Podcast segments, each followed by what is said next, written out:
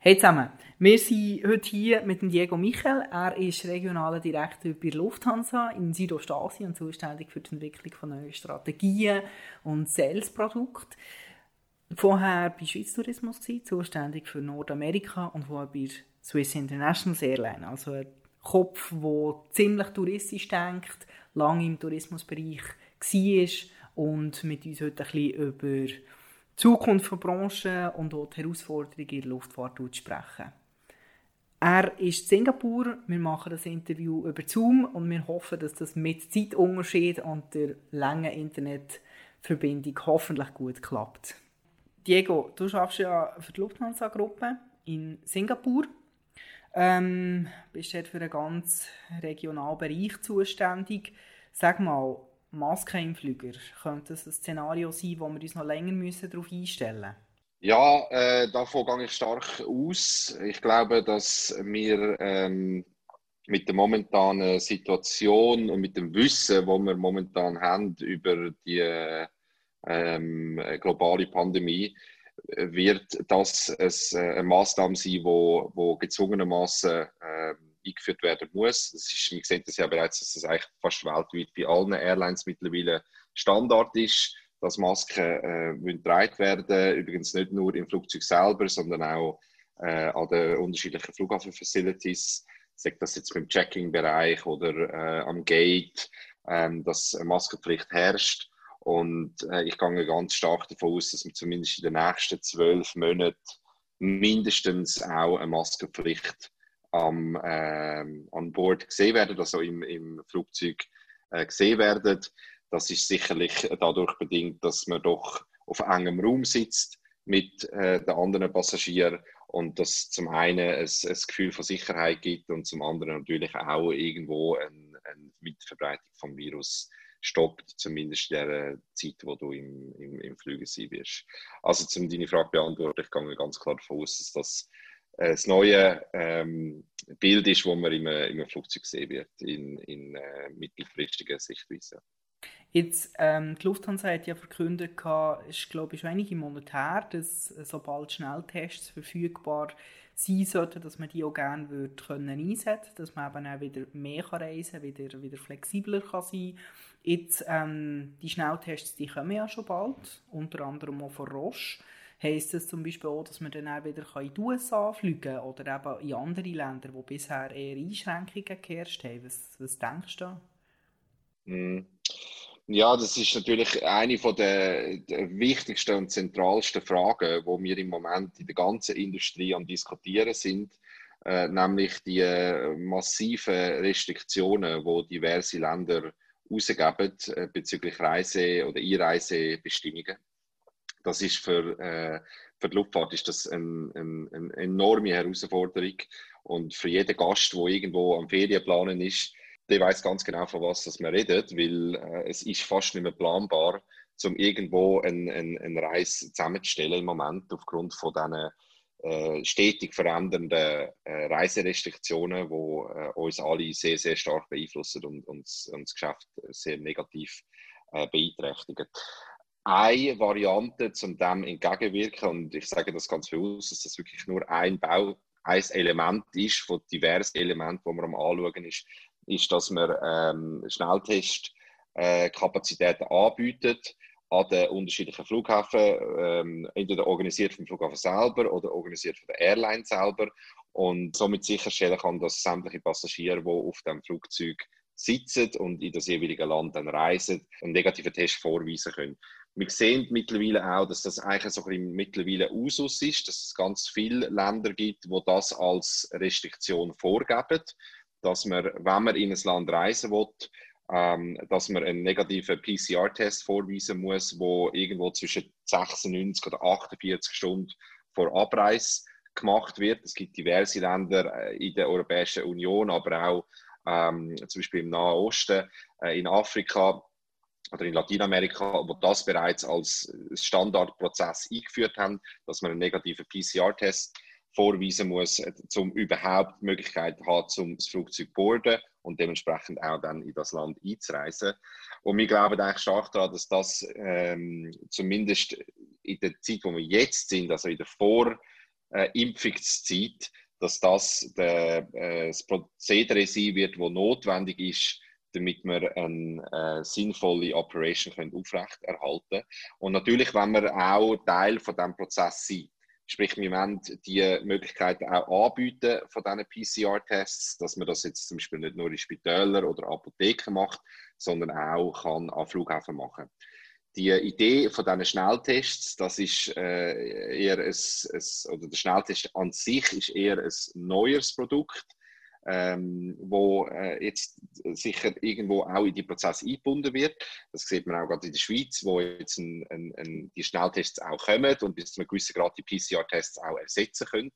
Und dort äh, gibt es natürlich dann die Möglichkeit, dass man sehr viel schneller kann ähm, die, die Nachfragen, die herrschen, zum Reisen dann bedienen, indem man die Schnelltests dann anbieten wird. Es gibt jetzt diverse Teststrecken, wo das geübt wird, vor allem im Moment auf innerdeutschen Strecken. Also da gibt es so München-Hamburg-Strecken, äh, wo bereits so Schnelltests-Kapazitäten äh, geübt werden. Wir planen weiterhin auch auf einer Frankfurt-New York-Strecke das ähm, zu testen, um zu sehen, wie ist das von der Umsetzung her? Wie schnell geht das? Können wir all die Personen, all die Passagiere testen? Ähm, was machen wir mit Passagieren, die sich nicht testen lassen wollen? Ähm, was machen wir mit positiv Testenden und so weiter und so fort? Da gibt es natürlich ein, ein, ein, diverse Fragen, die da beantwortet werden Es gibt Datenschutzrichtlinien, die äh, beachtet werden Also das, ist, das sind wir ganz am Anfang. Und ich möchte auch ganz klar sagen, das ist, wie gesagt, ein Element von äh, diversen Elementen. Und es ist sicher in sehr enger Zusammenarbeit mit sämtlichen staatlichen Behörden, ähm, mit den Gesundheitsämtern, mit den Flughäfen und so weiter und so fort. Also es ist nicht, das ist nicht eine Airline-eigene Idee, sondern es ist eine, eine enge Zusammenarbeit mit, mit relevanten Stakeholders, wo, ähm, wo das dann umgesetzt wird. Ob das dann schlussendlich die Lösung ist, um äh, alle ähm, Reiserestriktionen aufheben, das glaube ich persönlich nicht. Das würde ich in Frage stellen. Dazu gibt es zu große Unterschiede äh, zwischen den einzelnen Ländern, was Anzahl Fälle anbelangt, was Handling vom Coronavirus anbelangt. Ich rechne also weiterhin damit, dass äh, diverse Reisedestinationen nicht anflugbar sind für viele Nationen. Ähm, trotz Schnelltests und trotz den äh, Verbesserungen, die man auch in der im Prozess haben, was äh, das Testing anbelangt. Also es ist ein Element, aber es ist sicher nicht die Lösung für alles. Jetzt, du bist ja vorher auch bei Schweiz Tourismus gewesen, kennst die Schweiz als Markt sehr gut. Jetzt während Corona hat sich das ja extrem gewandelt. Früher hat ja auf dem Jungfrau Joch, äh, wir haben einen Kollegen, der das mal sehr deutlich gesagt hat, ähm, Tandoori Chicken gegeben. Inzwischen wird man Zürich Schnäfflets anbietet. Der Schweizer Tourismus hat sich neu auf Einheimische umgestellt. Ähm, ist das nur etwas Temporäres? Denkst du, das wird sich wieder lockern, wenn ja wieder mehr internationale Touristen kommen? Oder hat man jetzt quasi die Heimat wieder entdeckt? Und jetzt, äh, also auf Seite Anbieter und die Heimatkunden? Ja, das ist äh, eine Antwort, die vielfältig ausfallen wird. Ähm, ich glaube, zum einen äh, muss man da sehr vorsichtig sein in so einer Aussage, ähm, dass der Schweizer Tourismus sich wieder auf die Einheimischen einstellt. Man muss ähm, dazu sagen, dass der Schweizer Tourismus immer ähm, zum Großteil vom Schweizer Gast gelebt hat. Äh, über die Hälfte von sämtlichen Logiernächte in der Schweiz werden von Schweizer generiert und das ist pre-Covid, also bevor die Pandemie ausgebrochen ist. Also schon damals ist der Schweizer Gast immer der wichtigste Gast gewesen äh, über das ganze Land verteilt. Natürlich gibt es da regionale Unterschiede und es gibt Unterschiede je nach Destination und je nach Auslegung von der Destination. Aber ähm, ich glaube, es ist wichtig zum äh, festhalten, dass der Schweizer Tourismus schon immer einen sehr starken ähm, Domestic Market äh, hat und natürlich jetzt durch die Pandemie das nochmal verstärkt worden ist. Das ist zumal das eine. Das andere, wo ich glaube, ist ebenfalls sehr, sehr wichtig zum Betrachten, ist, dass der Schweizer Tourismus sehr vielfältig ist. Und wir neigen äh, sehr oft dazu, und das ist auch, ähm, das sieht man auch in den, in den Medien, ähm, in der Berichterstattung darüber, wir neigen sehr stark dazu, dass wir den Schweizer Tourismus immer nur mit dem alpinen Tourismus gleichsetzen. Und das ist natürlich überhaupt nicht der Fall. Die grössten Destinationen in der Schweiz sind die Städte. Ähm, dazu gehören Zürich, Genf, äh, Luzern. Das sind äh, unter anderem die grössten äh, Schweizer Destinationen. Und die leiden äh, ganz besonders unter der Pandemie, weil nicht, dort natürlich auch der Anteil inländischer Touristen sehr viel kleiner ist und sehr viel tiefer ist. Das heißt, es gibt wenig Schweizer, die auf Luzern übernachten gehen oder auf Basel übernachten gehen oder auf Zürich übernachten gehen. Aber es ist richtig, es gibt sehr viel mehr Schweizer, die in die Berge gehen und dort äh, ihre Zeit verbringen. Ähm, das heißt, die äh, Annahme, dass der Schweizer Tourismus mit dem Schweizer Gast seine Probleme lösen kann, das ist fundamental falsch. Das ist richtig für gewisse Destinationen, aber aufs Gesamtbild betrachtet ist der Schweizer Tourismus in einer genauso betroffen wie alle anderen Destinationen auch. Man kann das bis zu einem gewissen Grad abfedern, aber sicher nicht in, in Gänze. Und zudem muss man natürlich auch noch sagen, da gibt es sehr vielfältige ähm, äh, äh, Leistungsträger von ähm, Event-Locations über Konzerthallen, über ähm, äh, Veranstaltungen und so. Und all die finden nicht statt, die finden auch nicht in den Bergen statt. Also dementsprechend ähm, muss man da einfach sehr aufpassen, wie man die Sichtweise auf den Schweizer Tourismus heute wahrnimmt. Um deine Frage beantworten wegen Tandoori Chicken auf dem Jungfrau Joch. Ähm, es ist für mich undenkbar, dass wir in der Struktur, wo wir heute sind, ohne die Märkte existieren können. Ähm, das heißt, es ist eine ein temporäre äh, Betrachtungsweise von der Marktsituation, aber langfristig brauchen wir asiatische Gäste, wir brauchen amerikanische Gäste, wir brauchen vor allem auch sehr viele europäische Gäste, wo die Infrastruktur und die Arbeitsplätze und die Sicherheiten, die wir über die letzten Jahrzehnte aufgebaut haben in dieser Branche, eben sicherstellen. Und äh, es ist, ein, ein eine Fehlinterpretation, wenn wir glauben, dass wir das nur können auf einem Schweizer Gast äh, äh, abdecken Das wird nicht funktionieren. Das ist temporär sicher irgendwo in gewisser Weise ein, ein, ein Trost, dass der Schweizer Gast die Schweiz neu entdeckt, ist sicher sehr schön, hilft. Aber nochmal, wie gesagt, das betrifft wenige Destinationen, es betrifft wenig Arbeitsplätze, wo das sichert. Im Großen und Ganzen brauchen wir den ausländischen Gast. Wir warten sehnsüchtig darauf, dass der ausländische Gast zurückkommt. Und äh, wir brauchen auch die Vielfalt vom ausländischen Gast. Ähm, wir brauchen sowohl äh, Inder und Chinesen und Vietnamesen und Koreaner, wie auch Deutsche und Italiener und Franzosen und Amerikaner und Mexikaner. Wir brauchen die all, weil der Schweizer Tourismus und seine Landschaft hat sich in den letzten äh, zehn Jahren, vor allem in den letzten 15 bis 10 Jahren, sehr, sehr stark spezialisiert auf die einzelnen Segmente. Und äh, das Tandoori Chicken ist nur ein Beispiel, wie man eben so eine Segmentierung erfolgreich umsetzt. Und da ist Jungfrau unter anderem natürlich führend. Und die werden die Segmente auch wieder müssen äh, äh, bearbeiten und, und, und hoffentlich dann auch wieder abholen in Zukunft. Okay. Gehen wir noch zurück in die Luftfahrt. Ähm, es hat ja schon spannende Herausforderungen gegeben für die Branche, bevor Covid-19 gekommen ist. Zum Beispiel äh, ganz grundsätzliche Fragen vor Mobilität, ähm, aber auch Themen im Bereich Nachhaltigkeit, äh, Ökologie. Was denkst du, was sind so die, die wirklich treibenden Trends in den nächsten Jahrzehnten, die in der Branche werden durchschlagen? Ja, das äh, ist ein bisschen Glaskugel im Moment natürlich. So eine unklare Marktsituation wie jetzt haben wir, haben wir noch nie gehabt. Ich glaube, was ähm, auf einer kurzfristigen Basis passieren wird, ist eine grosse, zu einem grossen Teil Teilverstaatlichung von der Industrie. Ähm, wir sehen das bereits heute, dass diverse Airlines ähm, nur mit Staatsmitteln überleben.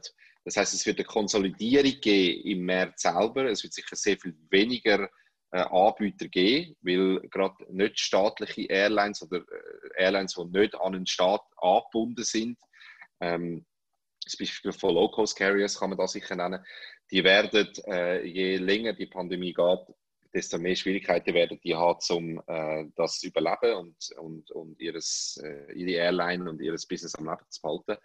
Das heißt, ich erwarte im ersten Schritt eine Konsolidierung ähm, im Markt mit, mit sehr viel weniger Angebot oder respektive sehr viel weniger Anbieter.